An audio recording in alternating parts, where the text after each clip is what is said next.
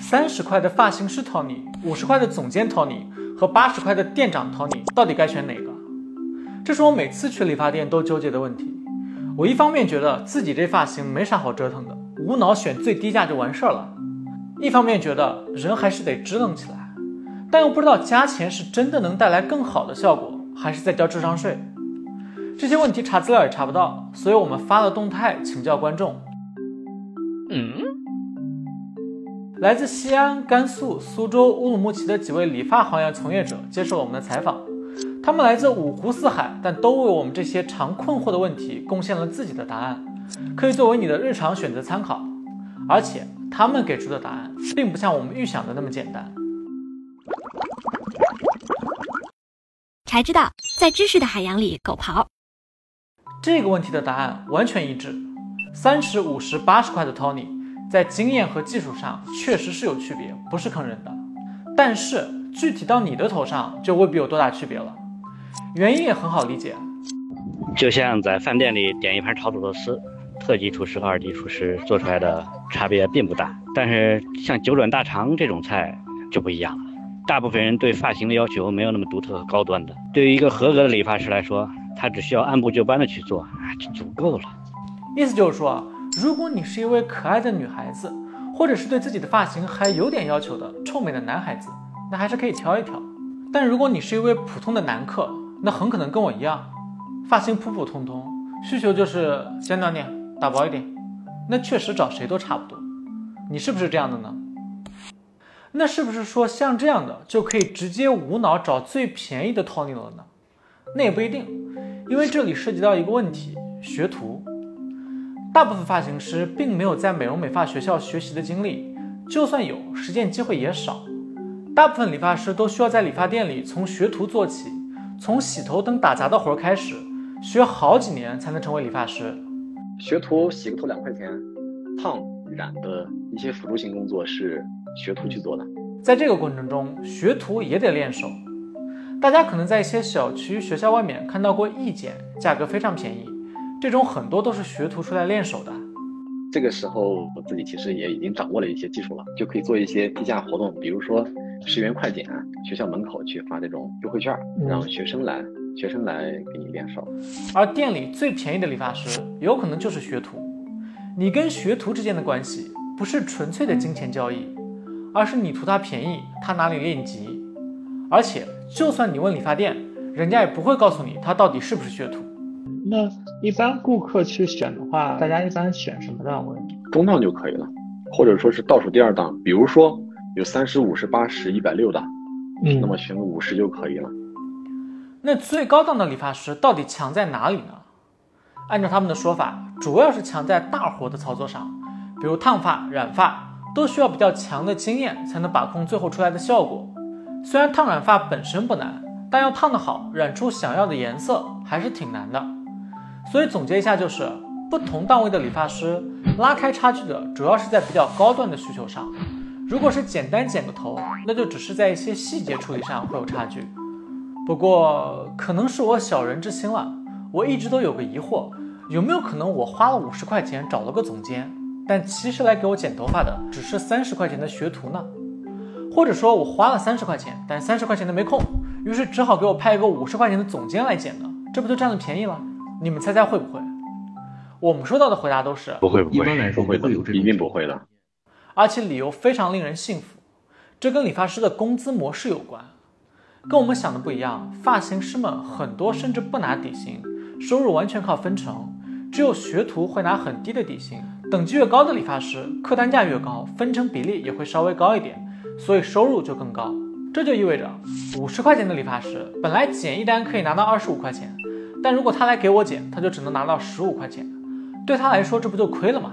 所以这种情况基本不会出现。理发店哪怕让我等着，也不会派更厉害的理发师来帮我剪头。偶尔这么干了，人家也一定会告诉你，其实我是无职的理发师。至于学徒冒充高级设计师给我剪发，就更不可能了。老板不会为了这几十块钱砸理发店的招牌。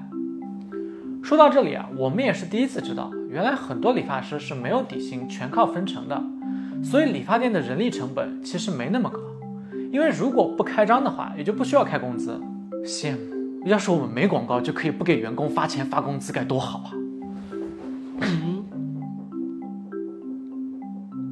理发师有点像是借用理发店的场地和流量来工作的，他们之间是一种很松散的合作模式，所以理发师的流动性很高，管理难度也高。很少有哪个理发师会在某一家店里干超过两年的。我以前的店里，这些人员的平均流动周期大概是六七个月吧。除了理发师以外，大家还会面对另一个选择，就是选哪家理发店。我们可以粗略的把市面上的理发店分为三种。只有一两个理发师，老板自己干活的社区小店，规模更大，路上随处可见，名字各异的普通理发店，开的到处都是，各个商场里都有的大型连锁店。你们觉得这些店的水平哪种最好？采访者给出的回答都差不多。社区小店的老板既然能开理发店，水平肯定没问题，剪一般的发型手拿把攥。但由于店里人手少，走不开等原因。小店的理发师外出学习、尝试新潮发型的机会很少，所以可能把握的并不好。而大的连锁店人员比较多，会经常组织发型师出去学习，见的世面多，所以在追赶潮流、做新发型方面手艺是更好的。比如狂飙爆火的时候，大嫂的那个发型就很受欢迎。那大的连锁店人员多，可以抽出发型师出去学习。发型是有流行趋势的，一个好的理发师要随时紧跟潮流，还有自己的理解和改进思路，这些学习成本其实相当的高。很多有能力的理发师，他们并不会去薪资比较低或者看起来不是那么高端的理发店，他们会在一些全国连锁的一些大理发店里，或者是当地比较有名的地方去工作。有高端需求的朋友，可能还是去这些店比较合适。而且相比于小区楼下的普通理发店。大型连锁店还有一个优势，就是你不太可能碰见练手的学徒。比如最便宜的，他基本上就是都是学徒了呗。不不不不，基本上都是一年半以上了，甚至于两年以上，他才能做到发型师。大家的回答给我们的感觉是，大型连锁店还是有一些质量保证的，并不是纯粹顶个名头割韭菜的存在。社区小店当然也有自己的优势，比如便宜，剪基础的发型手艺熟，但可能在剪新发型、追赶潮流方面就稍微差了一点。当然啊，这只是一个总体情况，肯定不是每家店都这样。有一位在甘肃开小理发店的阿姨就不同意这个说法。我妈说，她作为一个从业三十多年的理发行业者来说，晚上回来之后还会刷抖音呀、刷快手看一看新潮的理发店去怎么样剪。她是凭自己的口碑做起来的。最后，我们来讲讲跟钱有关的问题。理发店最赚钱的项目是什么？这个大家应该都能猜到，就是烫染项目。理发一次最多也就几十块钱。但烫染几百上千都很正常。在烫染发的时候，理发师会让你选不同等级的药水，决定最终价格很重要的一点就是你选的药水价格。而至于药水的成本，低的你超乎想象，低到你可能会大吃一惊。药水的物料成本跟售价之间的差价可能是几十上百倍，所以理发店里最好赚的钱就是卖药水的钱。现在这个行业秘密你也知道了，但你毫无办法。毕竟你也不可能自己网上买药水，然后让理发师帮你做头，对吧？没有哪家理发店会接这种活。所以还是说回实际的，普通人应该选哪种档次的药水呢？不同药水在气味对头发伤害大小方面确实有区别。具体该选哪种？有人说，如果皮肤好不会过敏，那很大概率用最便宜的就可以。也有人说用比最便宜的那种高一档的就可以，但没有人推荐选最贵的。我们猜，也许是越往上，边际效应越低。最后是关于充卡的问题，几乎每一家理发店，每一次理发都会询问你要不要办卡。办个嘛？办张卡呗。对于理发店来说，办卡有两个重要的好处，一个是快速回笼资金，二是锁定客源。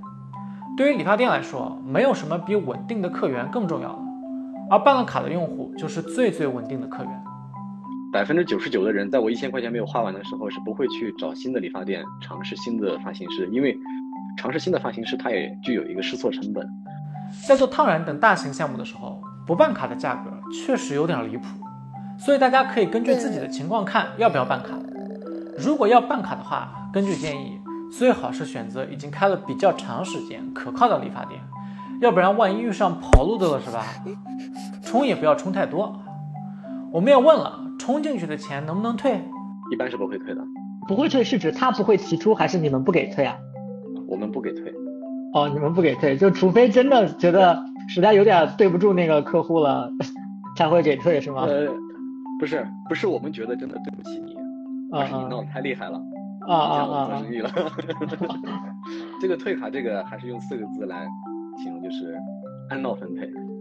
所以在充钱这件事儿上，还是要谨慎点。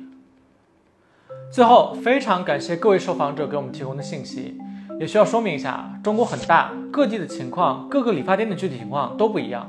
我们采访的样本有限，只能做到粗略的归纳，肯定不能代表所有情况。那如果有跟你实际体验、亲身经历不同的地方，欢迎在评论里告诉我们，我们会点赞回复，也刚好给大家更多的参考。那如果这期视频让你多了解了一些头上的事儿，可以给我们一个三连，以后再遇到类似的问题，我们也会继续发动态向观众求助。下期再见。说出你的想法，给我剪一个明星同款的发型。好嘞，搞定。哪个明星长这样？啊。我以为剪了头发就可以了无牵挂。你可以在微博、微信、喜马拉雅、B 站等平台找到我们。